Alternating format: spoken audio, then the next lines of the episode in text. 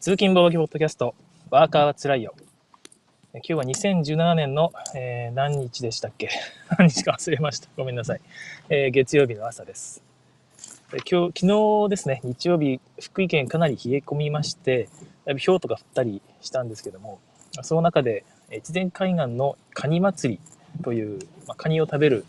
イベントなんですけども、こちらに行ってまいりまして、雨が降る中、行列に並んで、えー、なんか、体がすっかり冷え込んでしまいまして、実は今非常に喉が痛い状態です。喋るのもちょっと辛いという感じなんですが、どっちにしろ通勤中は暇なので、続く限り喋、えりたいと思います。えー、今日はですね、えー、週末にいくつかゲームマーケットの新作のチェックをしておりました。でそれをちょっとあの気になったものがいくつかあったので、それをご紹介したいと思います。で、なんかあの、現場新作でなんか気になるものがあったら紹介してくださいというメッセージいただきましたので、えそちらに対応しての話です。もともと私ですね、ゲームマーケット行けないんですよ。で、カタログも買ってないということで、あの、あまり参考に してあるかどうかわからないんですけども、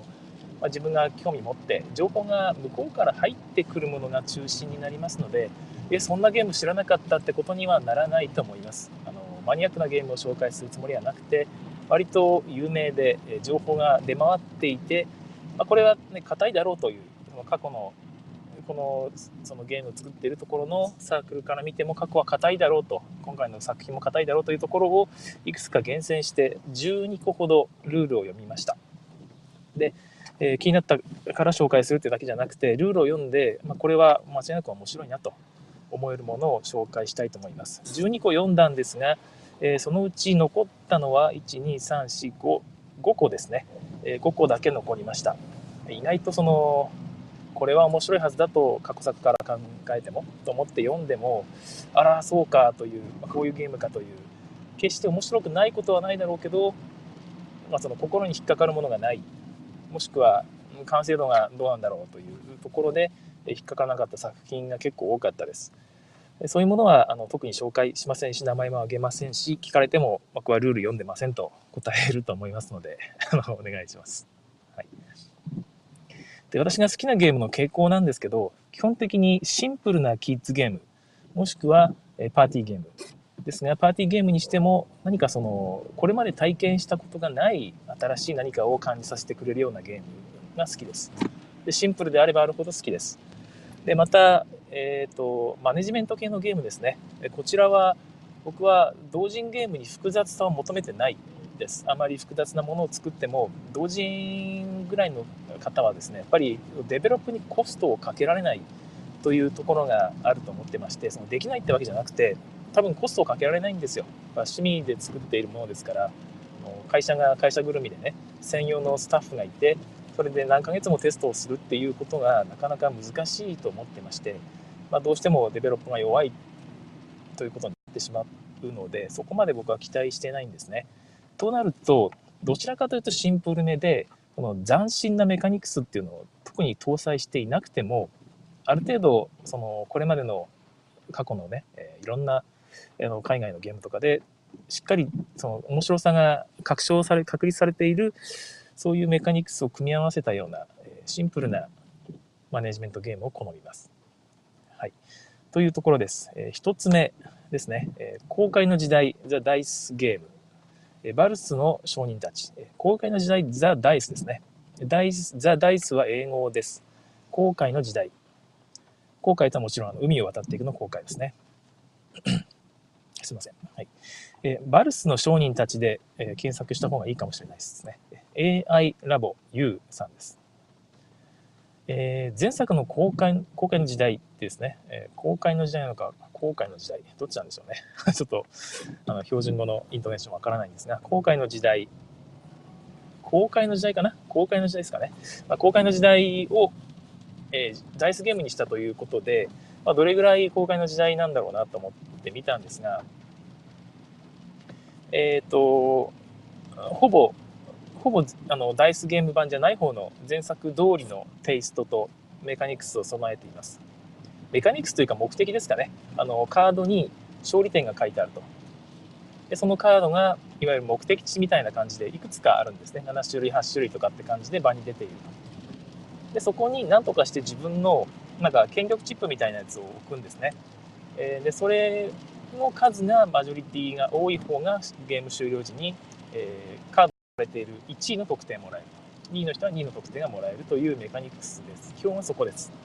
で、えー、そこに権力チップを置いた人ですね。権力チップを置いた人はそこの港というかさか港ですね。副カードというか港カードというかその港にている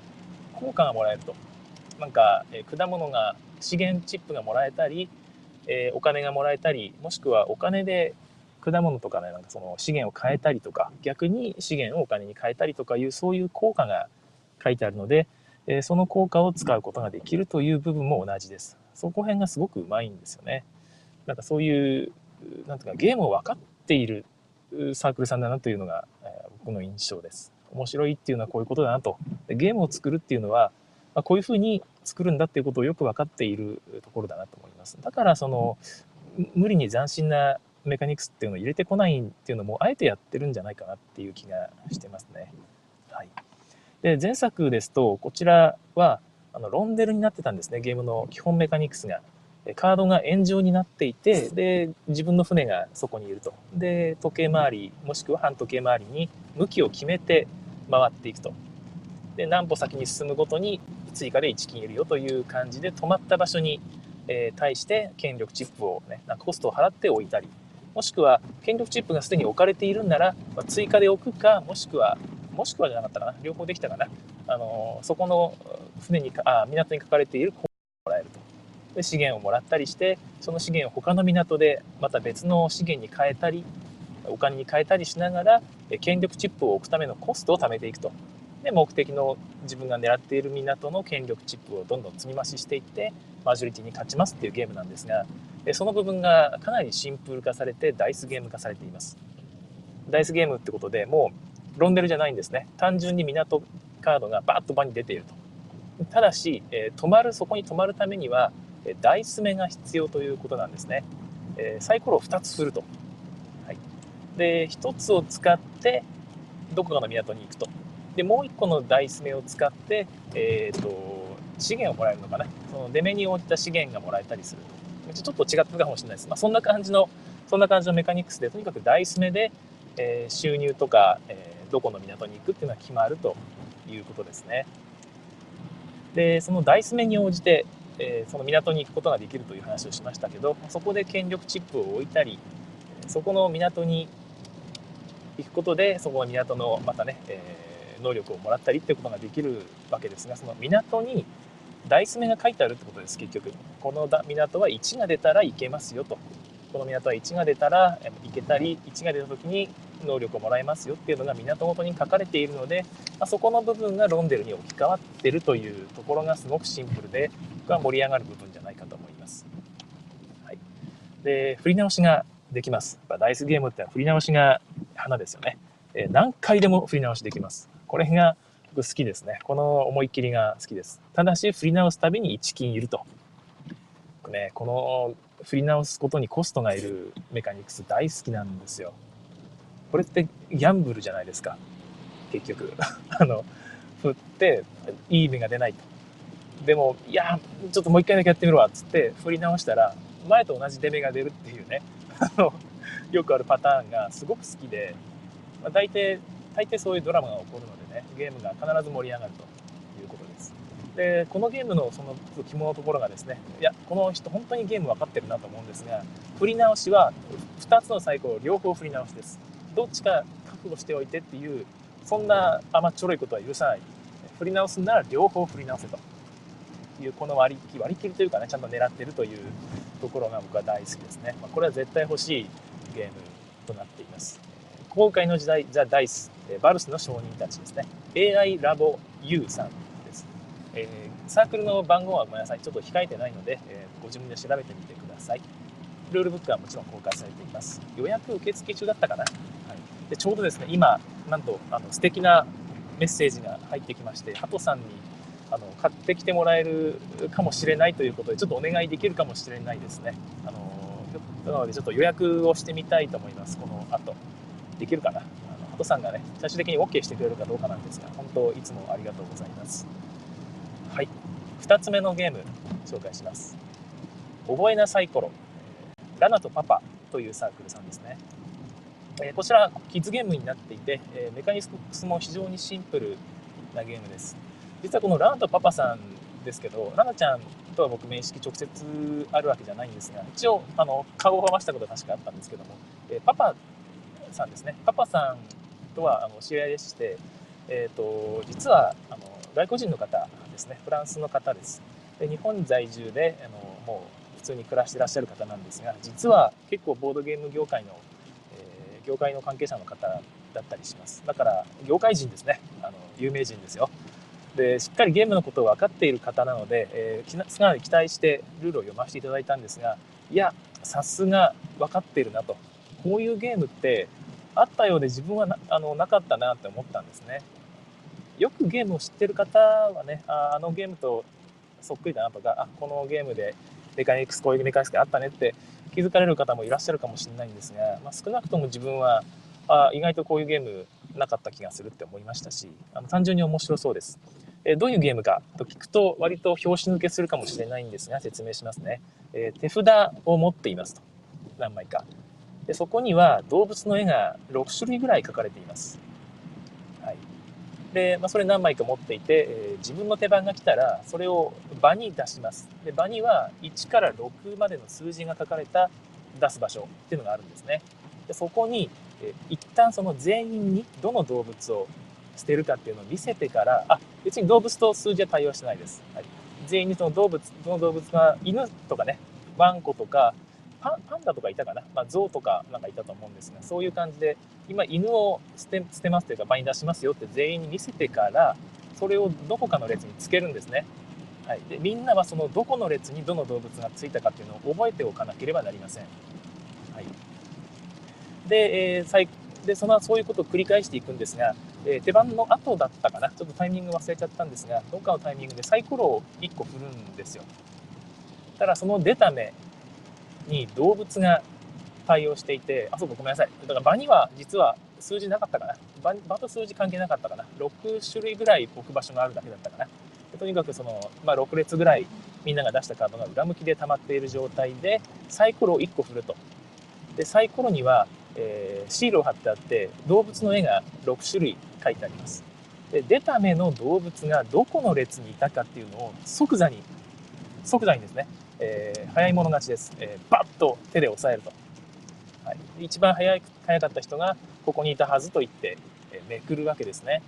そこにいたらその動物カードをその列全部取れますというそういうゲームです。えー、聞いた瞬間いやこれはね確実に盛り上がるなと思いましたね。ままず間違うことはありますし間違うことが多分楽しいゲームだなと思います。でうまく考えられてるなと思うのがマイナス点のカードっていうのが一部あるんですね。えー、象のカードだったかな、えー、マイナス点のカードっていうのがあって、それはもちろん全員にした後、こうつけるわけですよね。で、そうすると、マイナス点が大きいんですよ。ちょっと大きいんですね。そうなってくると、マイナス点がついた列は、まあ、取り、あんまり取りたくないじゃないですか。だから最初はほっとかれるわけです。でそうするとそこにカードが溜まっていきますよね。誰も取らないから。でも、ある時、そのカードの列に溜まったものが、そのマイナス点以上になることがあるということです。で、その時に誰かが取るわけですけど、その頃にはもうね、あの、どれぐらい動物が分かれたかもう忘れている気がするんですよね。その辺の駆け引きなんかもね、ちゃんとカードが溜まるようになっているという、うまいこと考えられてるなと思います。いくつかね、デンジャーカードみたいなカードもあって、これでも子供と一緒に遊ぶこと考えると抜いた方がいいのかなと。あの、ルールブックにも基本的に抜いて遊んでくださいと。子供と遊ぶときは。っていうみたいなことが書いてあります。ちょっと気になったのが、マイナス点の増カードだったかな。こちらが、なんか、マイナス点、どうせここもう俺覚えてねえから、ここにマイナス4を置き続けるみたいなね、そういうプレイをされると、ずっと溜まり続けることにならないかなってちょっと思ったんですよね。なんかその辺大丈夫かなってちょっと気になったんですけど、まあその辺なんかね、バリアントで増カードが2枚溜まったら、それは打ち消しで0点になるみたいな、そういうバリアントをつけてもいいですし、なんかうまいことできそうな気がします。単純に面白いゲームじゃないかなと思いますので欲しいですねあとイラストがね僕大好きな井上治さんが描いてるんですよ井上治さんのイラストは本当に素晴らしいです僕大好きでキーホルダーとかも買いまくってるんですけど。こちらもあのチャームポイントの一つだと思います。覚えなさい頃ラナとパパさんですね、えー、ブースではひょっとしてラナちゃんにも会えるかもしれないですね。娘さんですね。はい。えじゃあ3つ目のゲームに行きます。顔ついリアクション。星マークが顔ついっていうのがひらがなですね。リアクションってカタカナでその間に星マークが1つついています。こちらはボドマンさんですね。えボードゲーム漫画えですね。なんだっけ？あれ？なんだっけね？ボドツイでしたっけね？ボドツイっていう名前のツインテールがの子がばっかりが出てくる漫画の主人主人公が全員ね、3人ぐらいが全員ツインテールという漫画を描いてらっしゃるチュパミさんとですね、綾瀬ルミさん。の2人で描かれて、基本的にチュパミさんが絵を描いているのかな？で、ルミさんが監修って書いてありますね。そして、えっ、ー、と、青木の子ゲームズさんがゲームを作っています。もうこれだけで青木の子さんね、すごくゲームを分かってらっしゃる方なので、えー、まあ、期待できるということなんですけども、ルールの方はですね、まあ、実のところそのすごくすごく斬新ってわけではないんですけどもいやこれは間違いなく盛り上がるなというところです。だからこの辺も青木の子さんよく分かってるなって思いますね。どういうゲームか。あなたはある日ね目が覚めると女子高生になっていましたと。ねえー、これだけで面白いんですけども、えー、まあ、この状況をあなたは楽しもうとしていると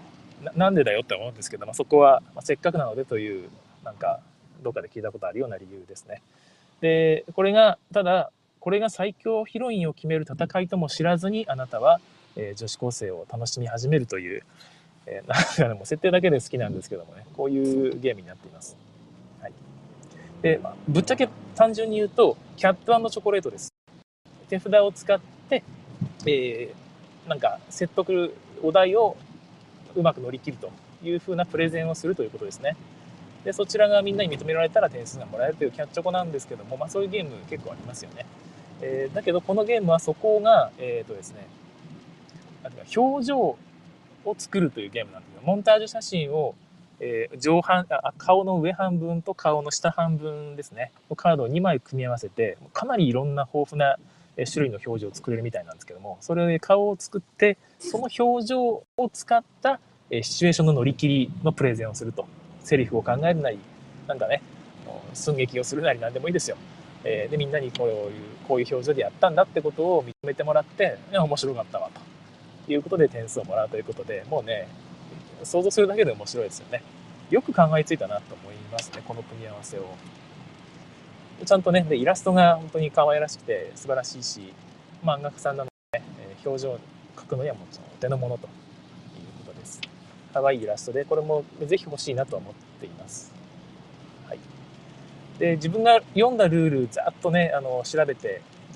結構いろいろ期待してた重げみたいなやつもあったんですが、ちょっとね、やっぱりルールを読むと、うん、自分には合わないかなという感じの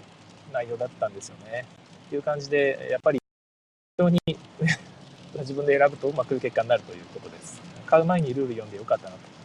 買ってもね、えー、特に貴重な品の場合はなんか一回遊んで僕が入れさせるのはちょっとさすがにもったいないですからね。はい、ということです。3つが自分が選んだものでした。というわけでちょっとね、あのー、がっかりしまして、せっかくだから清水さんですね、あのルールを読んで Not for Me の清水さんがほぼ全て公開されている現場の新作のルールは読んだというあの清水さんがまあこれはいなかなかいいんじゃないのということで選んだ3作品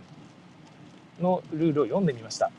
こちらはもうね、清水さんがいいんじゃないのというふうに書いているので、自分がもう読んだということで、えー、紹介します。で、そのうちね、えー、自分が本当にこれは面白そうだなって思ったのが2つありました。ていうか3つも面白そうだったんですけどね、え、自分に合いそうだなと思ったのが1つ目、これ紹介しますね、3つとも。え最強ガキ大将ナンバーワン、HOEL さんですね。ホエルって読むのかな？よくわかんないんですけど、え、こちらが作っているゲームです。で内容はですね、え、最強ガキ大将を決めるということで、まず、メンバーの中の一人がガキ大将になると。で、他のみんなは、そのガキ大将にくっついてる古文みたいな感じですよね。ガキの下にくっついてる子分。ところがですね、えー、その、それトリックテイキングするんですよ。親が、まあ、ガキ大将が一人なんかカード出すと。他のやつは空気を読んで、あのー、あんまりそのガキ大将の気分損ねないようなカードを出していくんですね。そうすると親がその中で一人選ぶわけです。その時に、おい、心の友よつって、えー、心の友を一人選ぶと。そうすると、そのトリックで出されたカードを分配するということになります。で、これがまたね、面白くてです。まず、心の友よっていうだけで面白いですよね。で、心の友がどうやって決まるかなんですが、親と同じ数字を出していたら心の友に選ばれるということです。複数の人が出していたら親が決められます。親が決めれるっていうところがね、僕この割り切り好きですね。あの、同人臭いっていう言い方もできますけど、いや、ゲームに求められてるものってこういうもんだろうっていう気もするんですよね。パーティーゲームとしては僕はすごくいいと思います。この割り切り。完全にルールで決まるわけじゃないという、ちょっとした交渉ゲームなところもありますよね。自分たちでバランス取れよというところです。はい。えー、最強ガキ出しナンバーワンもうちょっと続けますけども、まあ、そこで心の友に選ばれた後ですね、その出された4枚のカード、基本的に得点がついてるんで、得点を山分けすることになるんですが、なんと、親が山分けする時に、まあ、1枚、まあ、4人でやっていたら1枚3枚っていう切り分け方ができるんですね、まあ、親がめっちゃ有利な切り分け方。でしかも 切り分けた後どっちを選べっていうんじゃなくてこっちのでかい方は俺のなちっちゃい方はお前のなっていう言い方ができるんですね。はい。ただ、えー、その時に心の友が、えー、拒否できます。親がねせっかく自分のために切り分けてくれたこの結果を、あのね、大将、俺これいらねっすって言えるんですね。で、そう言うと、あの、確かね、あの、親の分もかな、まとめて全部そのカードが、えー、次のラウンドに持ち越しになってしまいます。もらえないんですね。ということができてしまうということで、裏切り、ちょっとした裏切りみたいなもんですよね。だからそうならないように、古文がね、ありがとうっすって言ってくれるような切り分けをしたいところです。で、さらに面白いのはですね、ここで親が切り分けせずに、その心の友に対して、お前、切り分けてみろよ。お前が好きに、ね、切り分けるよっていう優しさを見せることができるんですね。自分、親が自分で切り分けるんじゃなくて、まあ、心の友に切り分けさせる。ただ、取るのは親です。なんかね、本当になんか世知辛い世の中ですよね。というようなことを、まあ、親が選ば選ぶことができるので、かなりね、その、ロールプレイがはかどるというか、ごっこ遊び的なねその楽しさが生まれるんじゃないかなと僕は思います。大体多分ね間違いなく面白いっていうルールの組み合わせなのでかなり欲しい気がしますね。はい。最強ガキ大賞ナンバーワン HOEL さんの作品です、はい、あそうそうもう一個 あのどうでもいいんですけどあの全員が親に対してえっ、ー、とですね何だったかな？えっとまあ、なんか親が気に入らないカードを出すことができるんですね。そういうそういう時は親が生意気だぞって言って何かが起こります。何かが何が起こるか忘れてしまいました。とにかくロールプレイができるのが面白そうです。はい。なんか取り手大賞でいい賞をいただいたみたいな話ですよね。すみません。今ひょっとしてガタガタ道でめちゃくちゃ雑音入ってますかね。ごめんなさいね、聞いてる方。はい、ところでちゃんと録音されてるのかな？あー、すごい。え、19人も聞いてるってびっくり。ごめんなさい。はい、ありがとうございます。えーとですね、残りあと3つのうち2つ、今1つ紹介したんですが、えー、清水さんが星をつけたゲームですね。2つ目、厚取り。厚取り。両方、全部ひらがなだったっけな。厚がひらがなで鳥がカタカナだったかな。で、最後にちっちゃい「つ」がついて、びっくりマーク2つ。厚取り。えー、月の会タルトゲームズさんです。こちら3人から6人までで10分ぐらいで終わるというシンプルなゲームになっているんですが、えー、一応4人以上の方がいいだろうということです。ルール読んだんですが、確かに3人だとこれはちょっと寂しいかもしれないねと思いましたね。え、4人、5人ぐらいで遊んだ方がいいと思います。はい。えこちらもトリックテイキングになっているんですが、組み合わせで早取りということになっています。出たカードに対応したものを何かをパッとね、早く叫ぶと、ちょっといいことがあるという、え、ことになっています。そこまでそこまでそれがね、早取り、全員が参加するわけじゃないので、えー、早取りがメインのゲームじゃないんですけども、えっ、ー、とですね、叫ぶということですね、とにかく。それがまず面白いと。えっ、と、トリックテイキング自体はすごくシンプルで、親が出した、えカード、カードの種類が、厚と森と雑だったかななんかその3種類ぐらいあって、それに1から3ぐらいの数字が書いてあるんでしたっけちょっと数字の幅忘れましたけど、は算数と、えっ、ー、と、ランクが3ぐらいなのかな？ちょっとごめんなさい。わからない。あのそんな、こんな感じです。で、誰かが、あ、スタピーが、自分より前の手番の人が森を出していた。自分で圧を出せば、その瞬間、熱森が完成するので、熱森ってね、えー、叫ぶんですよ。それは前に出された、自分よりその前の手番の人がそれを見て、熱森って言うと、えー、その2人の間で熱森が一つ、なんつうかな、確立されます。だかね、自分でルール言って何言ってんだろうって思うぐらい笑えますけども、その熱森が完成すると、その2人の間で出したカード、それは得点なんですけども、3なら3点、1なら1点、えー、ということで、それがそれぞれ交換して自分の点数になります。だから前の人が3を出し、3の圧を出していて、自分が1の森を出したら、前の手番の人はね、熱森って言えばそれ、まあ点数は確定するんですけど、ね、森の、森出した人に自分のね、厚3が取られて、自分もらえるのはね、森1がもらえると。ね、ちょっと寂しいですよね。そういう時は言わなくてもいいです。言わない場合は単純にメイフォローのトリックテイキング、誰も言わなかったというか、場に出されたカードで、一番高い数字出した人が勝つということなので、普通にトリックテイキングのルールが適用されてしまうので、負けるかもしれないんですけども、どう、そこら辺の見極めですよね。3秒以内に言わなきゃいけない、あつ森は。があのすごくじっくり考えてっていうゲームじゃないです。えパッと瞬間判断をしなきゃいけないという。これがね、意外とね、さすが清水さんだなと思うんですけど、この辺ね、パッとルール読んでわかるっていうのは、自分も、あの、こんなの、あまあ、ネタゲーかって思わず見過ごしてしまいそうな内容なんですが、考えてみたら確かにこれは盛り上がるだろうなと思いました。はい。とにかくその、意外と親がね、一番最初の人がすごく強い数字を出したとしても、結局残りの人たちで集まり完成されちゃったら、結局、なんか残んないんですよね、カードが。自分が出したカードしかもらえないということが起こりうるということです。多人数の方が、えー、よく盛り上がるだろうと。高い数字出して勝てると思ったのに、残ったのは自分のカードだけで、他全員で集まり作っちゃったということもあるということです。はい。集まりってね、えー、言えばいいと。もし間違ったタイミングで言ってしまったら、えー、失礼しました、集まりと出てしまいましたと、いいえというか、色に書いてあって、非常に面白いですよね。はい、あこれ僕、あの、時事ネタゲームなので、ちょっと末永く遊べるゲームじゃないんじゃないかなってちょっと思って、もちろん、ね、その辺分かって作ってると思うんですけど、できれば、あの、今後ね、動物かなんかをテーマにして、動物じゃなくてもいいんですけど、もうちょっと普遍的なテーマで作り直してもらったら、僕ぜひ欲しいなって、えー、ルール読んでました。はい。初取の紹介でした。もう一個はですね、えー、清水さんが選んだやつ、えー、目覚めの宇宙、とあるゲーマー工房さんです。こちらのゲームもですね、見たら、おこれはなんかね、すごいゲーム考えたなっていう。安倍カエサルみたいに手札からカードを出して、えー、駒を進めていく。自分の駒を進めていくですね。ただし、動かすのはマップ上、ヘクスタイルで作った2次元のマップ上です。こちらを進んでいくので、方向転換をするという、えアクションカードというか手札もあります。そういうのを各自がデッキで持っていて、同じデッキですね、からスタートして、えそれでこう、プレイして動かしていくっていう、ちょっとその進路妨害とかもできたりするのかな。はい。こんな感じです。人に押されるんですね、確かね。で、押されて、押された結果、なんか惑星の中に入ってしまうと、引力に吸い込まれてひどい目に遭うみたいな感じになるので、だいぶ注意が必要です。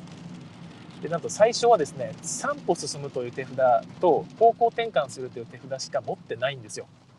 でどうやって手札を増やしていくかというとえっ、ー、とですねなんか止まった場所に3色赤青黄だったかな？なんか3色のカード、えー、マスがあるのでそこに止まってそこを、ま、発掘すると、えー、その色に応じたデッキ山札を1枚引いて、えデッキに加えることができます。ちょっとしたデッキ構築になっているんですね。でそこにまたあのいろんな数字が書いてあってそれも点数にもなっているというところなんですけども、ちょっとしたデッキ構築の楽しみもあるなというところです。まあ、ただ、裏向きでカード引くので、まあ、狙った何かができるってわけじゃないのかなってちょっと思っているんですが、まあ、とにかく人に押されて惑星に落ち込むとカードを奪われてしまったりとかですね、えー、そういうことがあるのでかなり、えー、駆け引きがシビアなゲームになっていると思います。ちょっとね自分にはガチすぎるかなという気がして、え、パスの予定なんですけどもこれもよくね考えられてて斬新なゲーム出したなと思います。なんかそのそういうちょっと変わったゲームやりたいって人はぜひ買ってみてください。はい、というものでございました。まあ、清水さんすごいですね。え大量のゲームを読んで、こういう面白いゲームを見出すというところですね。はいえー、残った時間で、え2つほど名前だけにしようかな。えっ、とですね、旧作のリメイクが今回出ます。いくつか。えー、1つ目、みんなの言い分。こちらもテンデイズさんから普通に商業ゲームとして出るゲームなんですが、再企画のいつばきさんのゲームです。こちらはパーティーゲームですね。やっぱり同人ゲームはパーティーゲームがちょうど似合うなと思ってるんですけどね、これぐらいのルールの方が、ま個人で作る分には面白いゲームを作りやすいんじゃないかなと思いますね。みんなの言い分は普通にパーティーゲームで、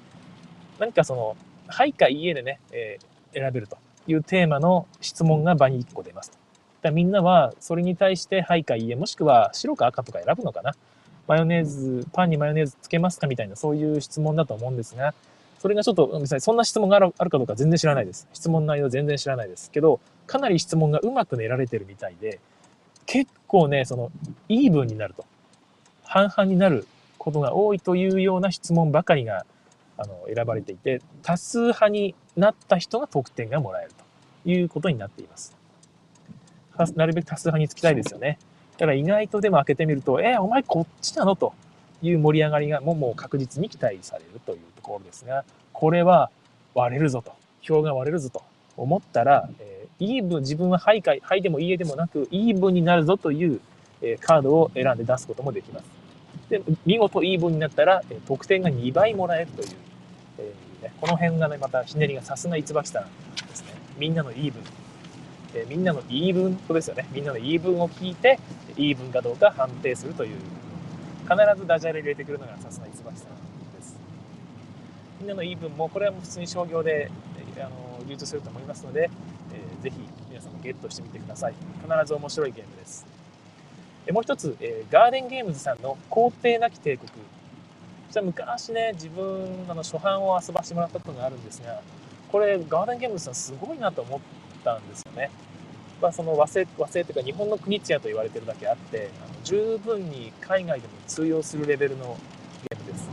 だから斬新さがどこまであるかと言われるとなんかこういうゲームあるよねっていう感じにはなるんですがただ全く同じゲームっていうのは当然ないしいやこれ今でもね普通に海外版として流通してもおかしくないぐらいのクオリティのゲームです。やることはえっ、ー、とですね四角のマスの上にどこいくつかに4とか5とかっていう数字が書かれててこの得点を奪い合うために手札からチップですね。四角形のチップ。これも1から4ぐらいだったかな？5ぐらいだったかな？忘れてましたけどチップを置いて、えー、その6点とか7点だとか書いてある上下左右に、えー、全部置かれたら4つ全部が置かれたらその子に置かれている自分のチップ相手のチップの得点の合計得点じゃない数字の合計ですね。数字の合計を比較してえー、一番その数字が合計が多い人がその中央の十字ですね。十字状態になっているその中央の数字の点数がもらえるということです。だから陣取りゲームなんですよね。これだけ聞くとシンプルなんですが出し方に制限があります、えー、自分の持ってるチップってのは全員一緒なんですよね。4が1枚とか、ね、3が3枚2が5枚、まあ、そんな感じの構成で出していくんですがそこから自由に選べるわけじゃないと。いうことです。まず、えー、チップを選んでまず控えの場に出さなきゃいけないですね。自分の控えの場所に1枚出してその状態で初めて自分の次の手番でこのチップを場に出すということができるようになります。はい。